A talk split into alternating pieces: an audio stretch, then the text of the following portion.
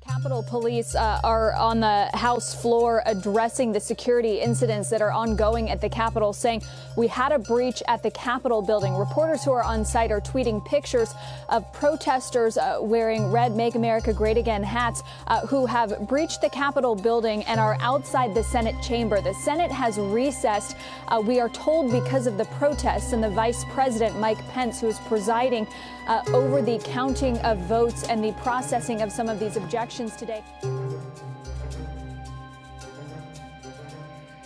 E aí, pessoal, aqui é o Vogel. Como é que está meu querido Marco? Eu estou ótimo, querido Vogel. Excelente. Estamos iniciando o podcast do Vogalizando a História. Não estamos mais só no YouTube, agora estamos também nos seus ouvidos. Oi, estamos em todas as mídias. Estamos no Instagram também, estamos no TikTok, estamos em tudo, cara. Estamos dominando, estamos no coração das pessoas também, né? Olha embaixo da almofada, tem Vogalizando a História. que maravilha, né? Se tiver, não é nós. Chama a polícia. Chama a polícia. Ou detetizador. e por que, que a gente resolveu fazer esse podcast, meu querido Marco Virício? Cara, a nossa ideia foi sair um pouco do, do vídeo, né? Porque o audiovisual tu precisa prestar muita atenção, tu precisa prestar atenção em duas coisas ao mesmo tempo, né? Tu precisa prestar atenção no vídeo e no áudio. No podcast, você pode, tu pode prestar atenção só no áudio e fazer alguma outra coisa. Eu acho que é uma forma mais dinâmica de tu absorver o conteúdo do Vogalizando. O cara pode ouvir a gente enquanto dirige, enquanto lava a louça, enquanto varre o chão, enquanto tá fazendo qualquer coisa. Sim, é, é, é a minha forma preferida de consumir conteúdo. Então, para quem também tem essa forma preferida de consumir conteúdo, o Vogalizando agora está aí, ó, dialogando contigo. Tô sentindo um, um déjà vu, assim. Hum. Pois é. A gente já tentou gravar uma vez e acabou não dando certo. É. Mas dizem que na segunda vez é que vai dar bom. Não, agora, agora vai estar tá muito melhor. É. A galera não sabe, mas algumas vezes, alguns vídeos precisaram ser gravados Porra, duas vezes. Algumas vezes, algumas é. muitas vezes. não foi tantas assim. O difícil é quando o vídeo era longo. Aquele do é. muro de Berlim doeu. Pô. Era um vídeo de 20 minutos. É foda, cara. A galera que vê um vídeo pronto, 10 minutinhos ali rolando, a gente conversando, a imagem aparecendo, dialogando, não imagina a dificuldade que é o momento de gravação, onde 10 minutos é uma hora de gravação fácil. Cara, os 10 minutos finais ali foram horas e horas antes dele acontecer. Ô, oh, cara, que é do Marco editando o vídeo, umas não sei quantas tardes ele editando ele, quanta pesquisa acontece, tudo pesquisado, assim, a gente indo a fundo mesmo. É. E já aproveitando para falar que esse aqui é um, ele é um pouco mais solto. Era uma coisa que eu queria falar no outro, não sei se, se deu, se deu para entender. Vocês nunca vão saber porque o outro não vai sair. Mas esse aqui vai ser um pouco mais solto no, no, é, no, sentido de que eu vou, vou fazer umas perguntas aqui ou vou falar umas coisas que não, necess, não necessariamente eu tenho todo o conhecimento. Eu vou fazer o papel aqui do público. Eu, eu, eu tô tirando já o meu da reta de, de se eu falar alguma besteira aqui é porque eu não estudo história. Mas eu tô aqui para fazer as perguntas pro Vogel que vocês. Eu tô fazendo o papel de, de quem quer saber mais do Vogel além dos vídeos. Excelente. E a gente decidiu falar sobre vídeos antigos, mas buscando também alguma coisa que tenha acontecido atualmente. E o que aconteceu recentemente foi a invasão de manifestantes no Capitólio americano foi foda, né? Cara, tu acompanhasse bastante isso aí, né? Eu acompanhei muito. História, história americana é o meu, meu assunto favorito, assim. Então, esse é um assunto que eu, te, que eu tenho alguma coisa para contribuir. Toca no teu coração, né? Toca no meu coração, não sei porquê, na real. Mas, cara, foi uma loucura, velho. Foi, foi, foi mesmo, foi mesmo. Ali Donald Trump dizendo no, no discurso que vamos. In... Como ele falou? Vamos invadir, vamos marchar Cara, vamos juntos. marchar juntos é. até o Capitólio e aí, tipo, vamos, vamos pressionar eles. Pô, incitando muito uma revolução. Sim. É, quem, quem defende o que aconteceu fala muito que ele não. que ele, em um momento ele falou: vamos fazer isso pacificamente. Em um momento. Mas antes disso, foram meses no Twitter é, falando foi roubado e, Stop the fraud. É, e roubaram da gente, e, vo, e vocês têm que lutar por isso, e não sei o que. A gente ganhou, a gente ganhou grande. Eles, eles sempre usam Sim. uns adjetivos grande, big. e, e, cara, não tem como falar que, que aquilo não incitou as pessoas. Não, é, é política, sabe? Ela, ela, interfere muito na tua vida. Imagina, chega o cara que tu escolheu pra estar tá lá e fala assim, ó, roubaram da gente. O que que tu vai fazer? Roubaram da gente? Eu vou tomar o que é meu. Né?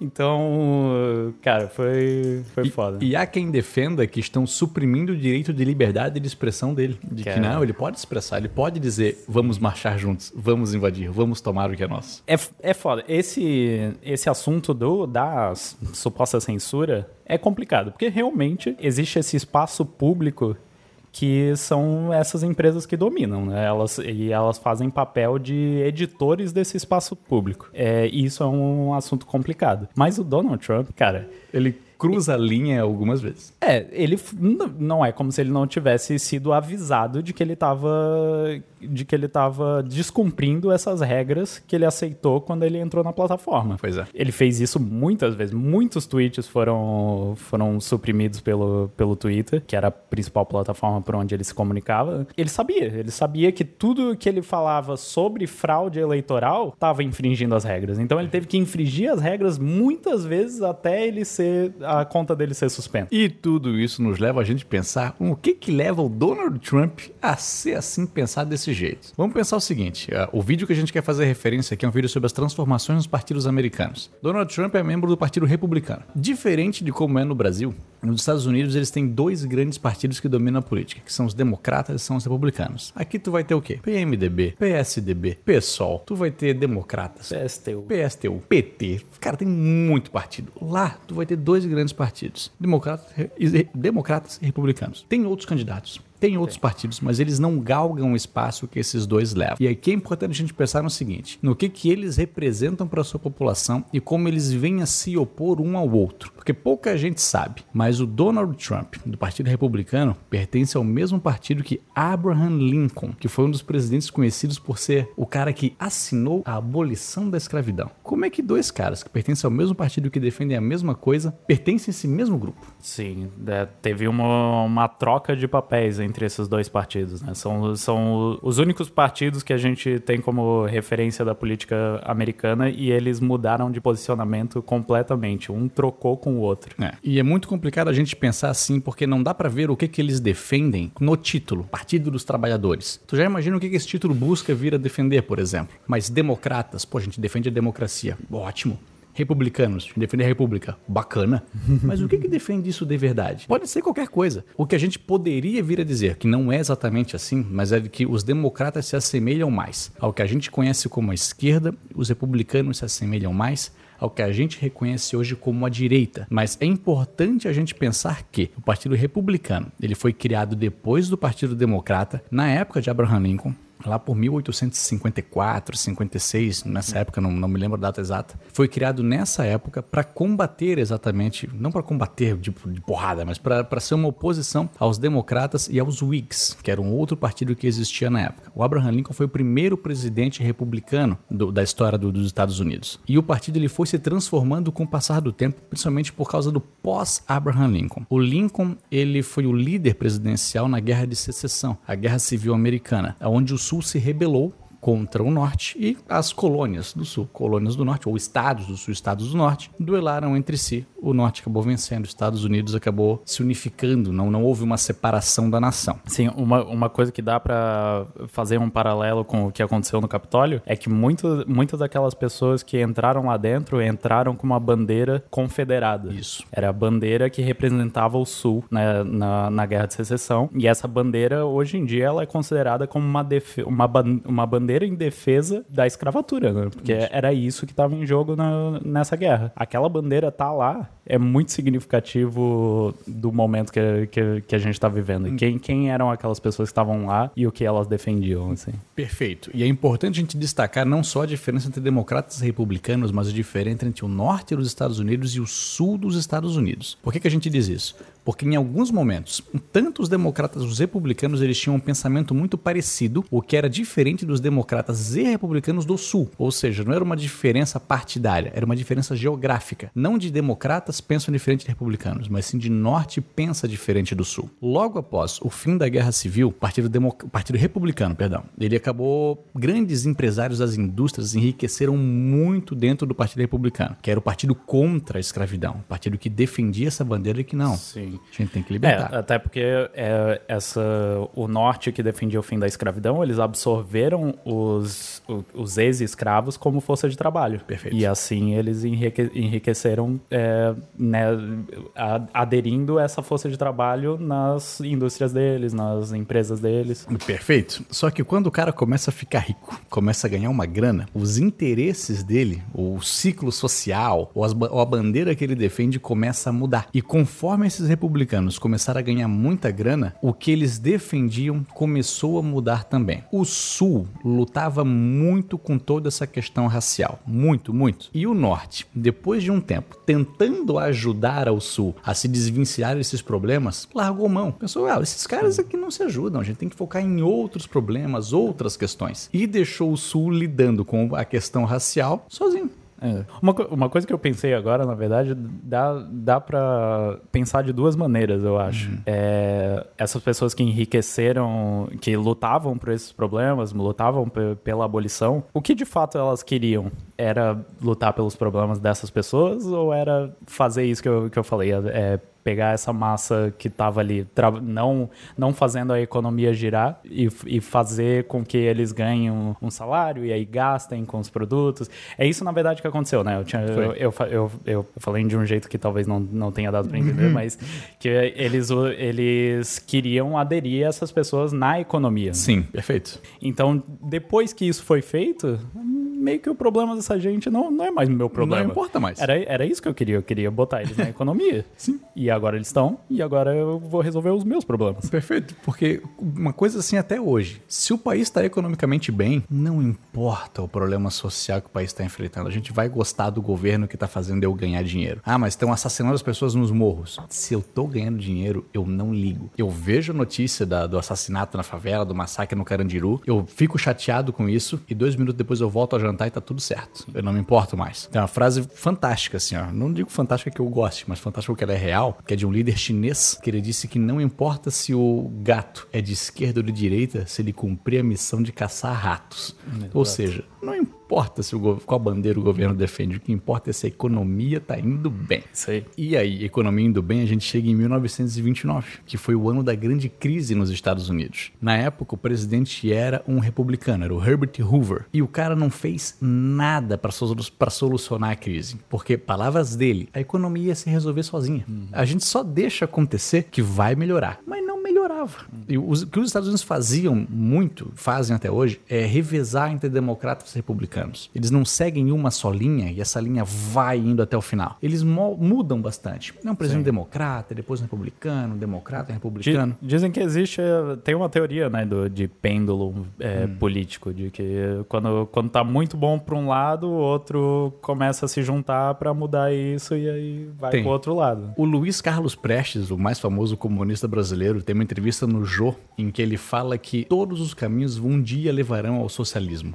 Porque um dia o capitalismo vai ser tão forte que alguma classe vai ser tão explorada que essa classe vai se revoltar e vai tomar os meios de produção. É. Então, essas teorias vão existir. Sim. Sim se elas vão se concretizar ou não, é. já é uma outra coisa. Mas, mas eu acho que faz sentido, né? Quando, quando um lado começa a pesar em cima do outro, o outro, a, o outro lado se organiza. É. Né? A questão da organização de qualquer tipo de, de a organização de qualquer organização, ela, é de, ela é falada assim, ela é defendida pelo Harari no livro Homo Deus. Uhum. No Homo Deus ele cita, por exemplo, o exemplo de um líder romeno no fim da Guerra Fria, que ele mostra inclusive sobre a organização. Ele quis fazer um grande discurso para falar sobre, olha, o comunismo é maravilhoso, o nosso governo é lindo, olha tudo que a gente fez. E aí, e o povo tava ouvindo calado e, é, realmente, sim, aham, uhum, tudo bem. E de repente uma pessoa começou a vaiar. E no que uma pessoa começou a vaiar, todo mundo começou a vaiar e o líder ficou tipo, meu Deus, e agora? Uhum. E aí ele começa a fingir que há um problema no microfone, tipo, alô,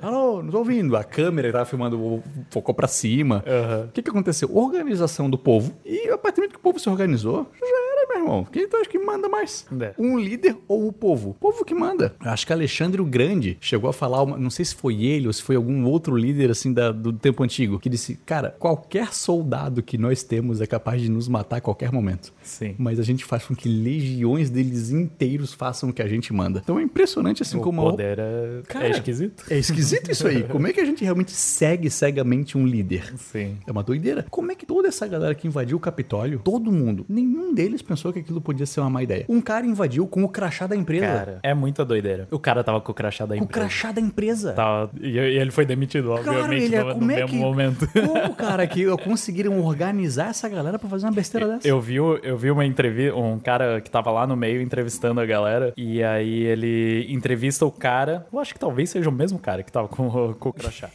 Porque tem alguns personagens que aparecem mais nas fotos. Sim, assim, o, né? o principal é o cara com um casaco de pele e um cara com chifre. chifre. O cara que era o, o mago do, do, da galera. Meu Deus. Era o viking. O... Eu, ele entrevistou esse cara, que eu não sei se era esse do, do, do crachá, mas eu acho que era. E ele, e ele também, ele é o cara que põe o pé, em, botou o pé em cima da mesa da Nancy Pelosi. Ah, eu vi, mas não é o mesmo cara, é outro cara. É outro cara. Esse da Nancy Pelosi tá. é um tá. cara mais velho, tem 60 anos, se não me engano, esse cara. Um senhor. Sim. E aí o cara entrevistando o assim... O notebook ele... dela roubaram, cara também. Porra. Tudo.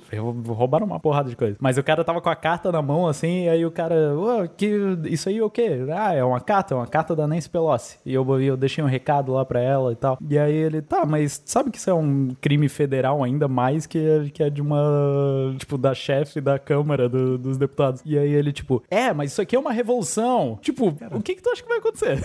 cara, que revolução, cara. Que revolução. Ele, ele achou que, tipo, depois daquilo ali, de toda aquela cena, cena, eles tinham tomado poder. E aí, tipo, ele ter roubado uma carta, foda-se, é a gente que manda agora. Ai, cara, eu, eu, tenho pena.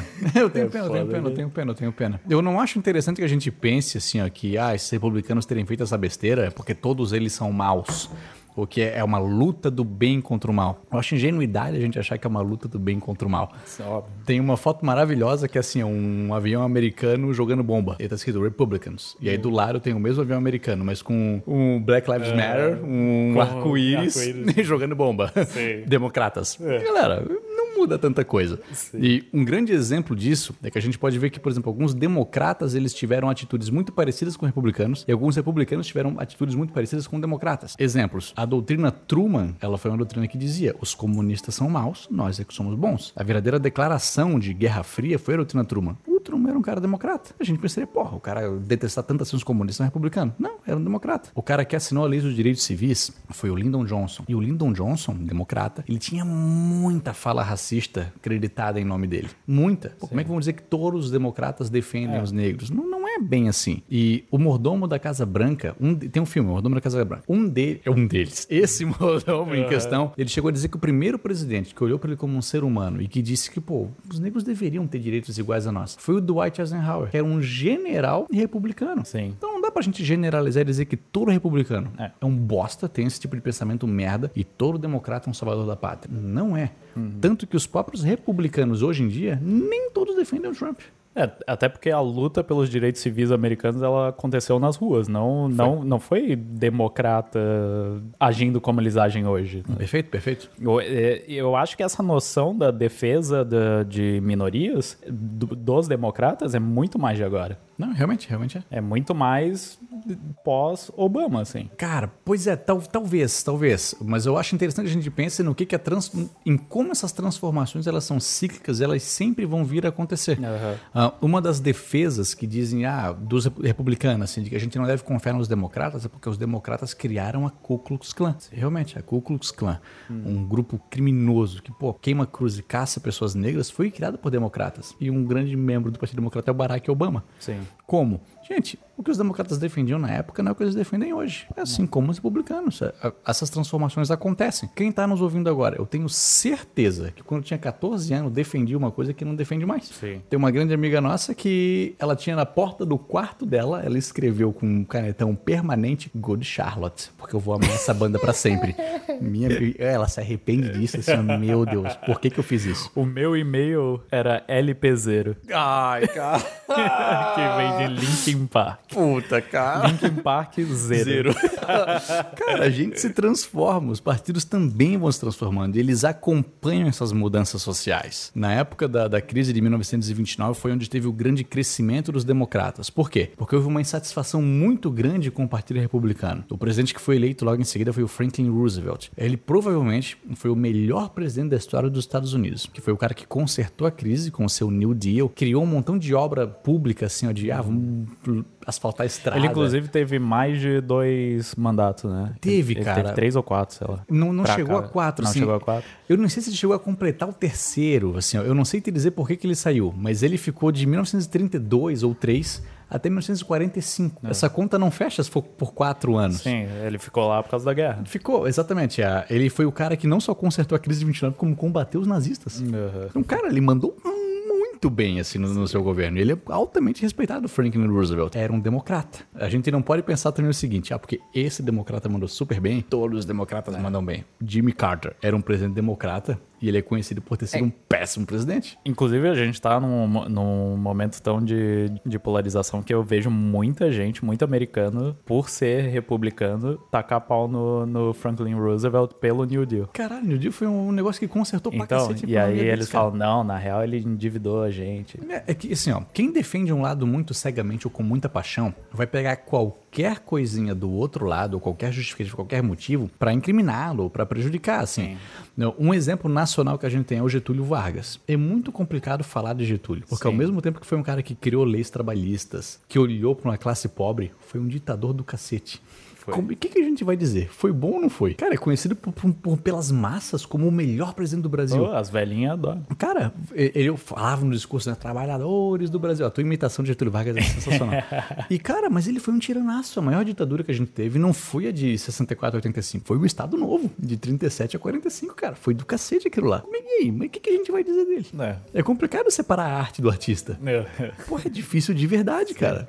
É interessante que se olhe os atos de cada. Então, assim, pô, eu defendo a esquerda, ou os republicanos, ou os democratas, ou a direita, não importa. Mas se o cara fez Sim. uma ideia massa, bate palma, cara. Não importa é. falar do que ele defende. Eu, eu acho que eu acho que às vezes é importante tirar uma média da, da coisa para dizer se foi ruim ou bom. Porque, por exemplo, a ditadura, tem muita gente que defende várias Sim. coisas que a ditadura fez de bom. Uhum. Mas tu tira uma média disso, foi ruim pra caralho. A maioria, a maioria esmagadora foi ruim. É. Exatamente. E aí não, não dá pra dizer que a ditadura foi boa porque ela fez algumas coisas boas. Sim, perfeito, concordo. Concordo. É nisso que a gente tem que se basear. Tu não pode ver só um lado. Sim. Tu tem que ver um plano geral. É. é isso que a história se baseia. De tu realmente conseguir ver todos os lados da mesma coisa. Então Sim. a gente vai analisar o Partido Democrata ou Republicano. Ah, vamos analisar só que o, que o Democrata criou a Ku Klux Klan. Por isso eu não posso votar neles é. nunca. Não é o que eles defendem não, hoje. Inclusive, se tu tá defendendo, defendendo algo contrário a Ku Klux Klan, tu, tu, tu, tem que. E tu é americano, tu tem que votar em democrata.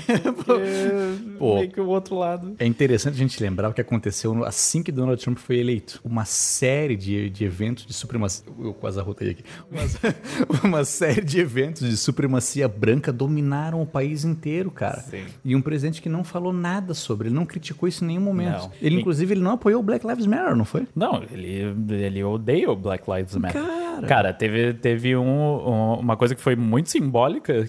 Tinha uma manifestação do Black Lives Matter na frente da, da Casa Branca e ele mandou. E era pacífica, completamente pacífica. Tava todo mundo lá só, tipo, com, é, falando coisas, com placas e tal. E ele mandou expulsar a Guarda Nacional expulsar todo mundo de lá, a tiro, porrada e bomba, para ele ir até uma igreja que tinha ali perto e fazer uma, uma foto, assim, um photo op, né? Um, tipo, tirarem foto dele do lado da igreja segurando uma Bíblia. A Bíblia tava de cabeça para baixo, inclusive. Ah, cara. Ai, velho. Ele, e, tipo, pessoas se machucaram foda, assim, né? Nesse, tipo, era um, era um, era uma manifestação pacífica, ele tratou como se não fosse, do tipo, bala de borracha, é, bomba de gás lacrimogênio, pra ele poder ir lá e fazer uma foto. Como é que vamos defender um homem desse? E, e outra coisa, também, que tu tava falando sobre os, sobre os supremacistas brancos que, que, que tem na, na torcida dele, hum. quando, quando falaram sobre isso, tipo, repórteres per perguntaram para ele: Ah, é, e os Proud Boys? Os Proud Boys são, são tipo neonazistas, a maior, maior grupo de neonazistas dos Estados Unidos. Hum. Perguntaram para ele: Ah, e os Proud Boys? O que, que tu tem para falar para eles? Porque tava tendo muito é, violência de Proud Boys contra gente da, da, da BLM, né? Do, do Black Lives Matter. E aí ele mandou um stand back and stand by. Que é tipo, parem de fazer o que vocês estão fazendo, mas fiquem na espera. Ah, cara. E aí teve a invasão do, do, do, do Capitólio alguns meses depois. Olha aí. Que dificuldade. Como é que vamos defender um homem desse? Mas é a parada. Os republicanos estão se dividindo nesse momento. Não são todos os republicanos que estão apoiando o que ele diz. Uma das republicanas que já disse que ele tem que pagar pelos seus atos é a filha do Dick Cheney. O Dick Cheney foi o vice-presidente do George W. Bush. E curioso sobre o Dick Cheney, ele. Uma das filhas dele, não sei se é essa, ela é homossexual. Uhum. Pra gente falar sobre o tradicionalismo americano. Na época em que ele ia concorrer à presidência, ele não queria que esse fato de que essa filha é homossexual vazasse, uhum. porque ele temia perder voto. Cara. E o pior é que ia. Não, ia, ia mesmo. As pessoas, ah, votar num presidente que tem uma é. filha gay, que beija mulheres. Hum. Eu não vou votar nesse cara. Ela é republicana, não sei se é a mesma filha ou não, mas uma filha do Dick Cheney é republicana, e ela já repreendeu as ações do Donald Trump. Uhum. Então, pro, existe a chance, caso o impeachment dele não aconteça, dele realmente vir a criar uma nova ala política de radicais de direita Sim. que defendem esse tipo de questão. É, eu, eu acho que o mais provável a acontecer, se o Donald Trump continuar com os direitos políticos dele, de, de poder se candidatar de novo, se ele quiser se candidatar a um, à presidência de novo, ele não vai com os, com os republicanos. Sim. Eu acho que os republicanos já estão de saco cheio dele. Ô, oh, cara, esses, esses caras se incomodaram, né? Porra. E, e ele também, porque é a pessoa mais orgulhosa do mundo, provavelmente, ele não vai querer se candidatar pelos republicanos, ele vai ou ser independente ou ir com algum outro partido menor, né? Porque tem alguns partidos que, que são até tradicionais em, em ser uma minoria. Sei, sei, sei. E ele vai fazer isso aí. Porque não. Tem um ou outro que ainda tá loucaço no trampismo e. Até porque, né? Ele tem muito voto. Se ele se, ele se candidatasse novamente. Ele, ele foi o segundo candidato a receber mais votos na história dos Estados Unidos nessa última eleição. Sim. Só que o Biden foi o primeiro. Sim. É, então ele tem muito voto ainda. Ainda tem muita gente que, que elegeria ele. A gente não pode excluir a relevância política do Donald Trump. Não. Porque, cara, se tu pensar bem, milhões de pessoas acham que ele é o cara ideal. Milhões, de, pe milhões de pessoas vão ficar órfãs de, de político. É, é verdade? Cara, que sinistro parar pra pensar nisso aí, velho. Sim. E alguém vai, ter, vai querer abraçar isso. Alguém vai querer abraçar isso aí. E vai vir com o mesmo tipo de discurso. É, galera. Galera, com essas notícias felizes que a gente traz para vocês, só coisa boa, a gente quer também trazer que, gente, transformação tá aí. Elas vão acontecer. Aconteceu com o democrata, aconteceu com o republicano, acontece no Brasil também. Ah, se a gente for pensar no que o PT muitas vezes defendeu quando foi criado, porque ele defende hoje, muita gente se sentiu chateada com que o partido se transformou, com as mudanças que ele veio, enquanto muita gente hoje ainda defende, porra, Jair Bolsonaro é o bolsomita, é o cara que vai mudar a nação. Esses extremismos, essas paixões que as pessoas têm, elas existem, elas vão acontecer. Só que a mudança, ela também vai acontecer. Eu tenho certeza que, não, não sei, não vi minha figura política agora, mas um cara que defendia uma coisa nos anos 90, provavelmente ele não defende mais a mesma bandeira com tanta efervescência, Sim. com tanta paixão. É, a, a sociedade, o discurso político vai evoluindo junto com a sociedade. Né? Perfeito. Era, era aí que eu queria chegar. Uhum. Tu é um cara que sabe ler. Sou um mago das palavras. Tu é um mago das palavras. Tu é um sultão dos dialetos. tu é um emir do vocabulário.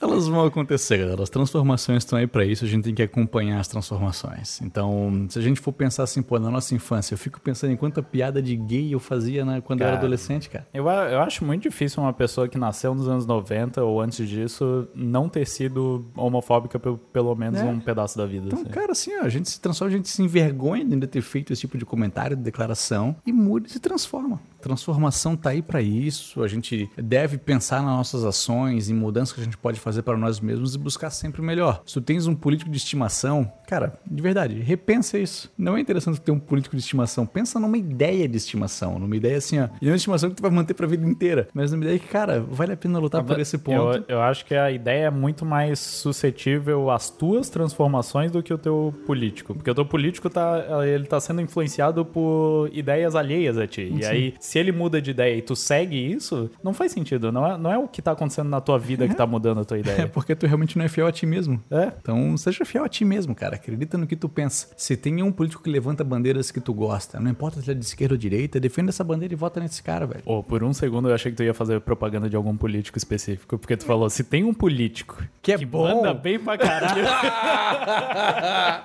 não, não, não.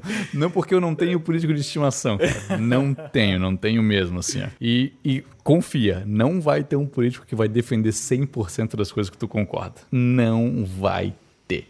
Em algum momento, o cara que tu gosta vai fazer uma coisa que tu não vai concordar. E tudo é. bem, faz parte. E esse é o momento de ruptura, né? Que tu ou tu, ou tu muda, ou tu para de ter aquele político como de, de estimação, ou tu, tu mergulha nessa, nessa ideia de seguir alguém cegamente. Hum, é isso aí. Pessoal, a gente espera que vocês tenham gostado do nosso podcast do Vogalizando a História. Eu quero que vocês conversem com a gente, mandem mensagem pra gente no Instagram. Na... Faz o seguinte, manda o nosso e-mail a gente tem um e-mail. E tem? a gente nunca, nunca falou para as pessoas. Jamais. Nosso e-mail é vogalizando a história, arroba gmail.com. Isso aí. Manda um e-mail pra gente. Manda lá, manda uma mensagem de carinho, uma, uma mensagem de ódio. Isso.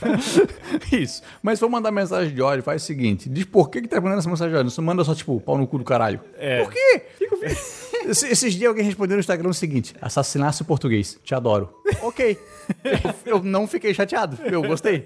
E eu vou te perguntar por que eu assassinei português. Vou pedir desculpa. Vou tentar não assassinar mais. É... Isso é bom. Faz, faz é. assim. Saiba fazer a crítica, saiba fazer o elogio. Faz tudo isso aí. E conversa com a gente. A gente realmente quer conversar com as pessoas. A gente, a gente é dois caras legal. Confia. A gente realmente é dois caras legal. A gente não é uns babacas, a gente não trata mal as pessoas. A gente busca ajudar a sociedade. Não tanto, mas a gente ajuda.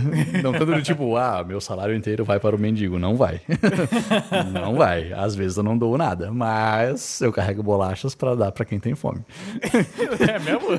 No bolso, bolacha? Não, no bolso não, no porta-luva, né? Porra, no, no bolso. É porque eu não ando muito de carro hoje em dia. Não, eu, eu não ando muito a pé. a pé, o caminho que eu faço a pé de quando eu estaciono carro para sair do, do, do, do, carro até o apartamento ou do caminho do, da porta do carro à porta do prédio. Então só vai de portas a portas. De portas a portas, só isso aí. Sigam a gente nas redes sociais, estamos no Instagram, estamos no TikTok. Vídeos no YouTube é, das, é as terças e quintas. Terças e quintas. Quando, quando terça não falha. É, terça de vez em quando pode ser que falhe, mas quinta-feira não vai falhar. Quinta-feira vai rolar. Só, só vai falhar se, se, falhar quinta é porque rolou uma merda. É porque eu tô machucado. É, rolou, rolou, rolou alguma coisa. Então... tô no hospital. Aconteceu alguma coisa. Tu manda mensagem preocupado. Vocês estão bem? Faz isso. Certo? Galera, um beijo no coração de vocês. Marco, se despede a galera aí, Marco. Pô, um beijo no coração de todo mundo, lá no fundinho do coração. Isso, lá no âmago, né? Lá no, naquela, naquela. Como é que é o nome das coisas que tem dentro do coração? Tem o miocárdio, Além né? de veia. Tem as veias, artérias, ah. os alvéolos. Alvéolo no pulmão, não é? Sei lá, tchau. Ah, beijo, pessoal. Valeu, até mais. Beijo.